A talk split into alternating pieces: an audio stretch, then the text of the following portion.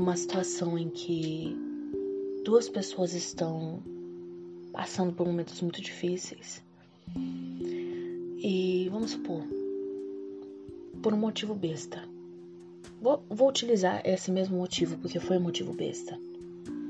Fiquei chateada por causa de uma situação tão, tão, tão boba que nem deveria ser motivo de briga e nunca foi, porque foi uma situação atípica, um sentimento atípico, algo que manifestou aquilo atipicamente. Então, teve uma justificativa psicológica para mim naquele momento, mas não era justificável fisicamente, externamente. Quem estava de fora ia dizer, nossa, que bobagem, porque não tinha sentido.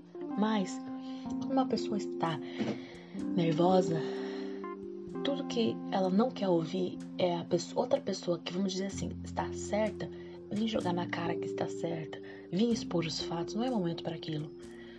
Quando uma pessoa está nervosa, tudo que ela quer é ser tranquilizada, é ficar tranquila e relaxar.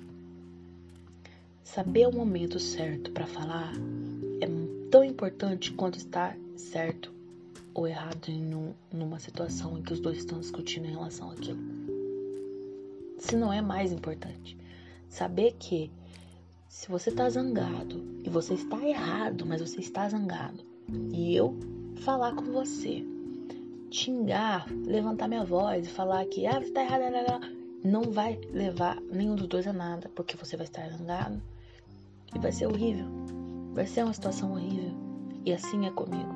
Por mais que eu tenha tido um surto e por mais que a gente eu, eu sempre tenho, às vezes do nada eu tô bem, do nada eu tô ah, dá um grito. E, nossa, pra que dar esse grito? Nossa, não sei o que. Isso vai me motivar a ficar mais nervosa. Agora, se você viu que eu dei um grito, viu que eu dei um negócio, ao invés de você levantar sua voz e querer se posicionar em relação àquilo, simplesmente perceber e falar: Não, fica tranquila, se acalma. E depois de um tempo, quando for propício, conversa tranquilamente e tudo vai ser muito melhor.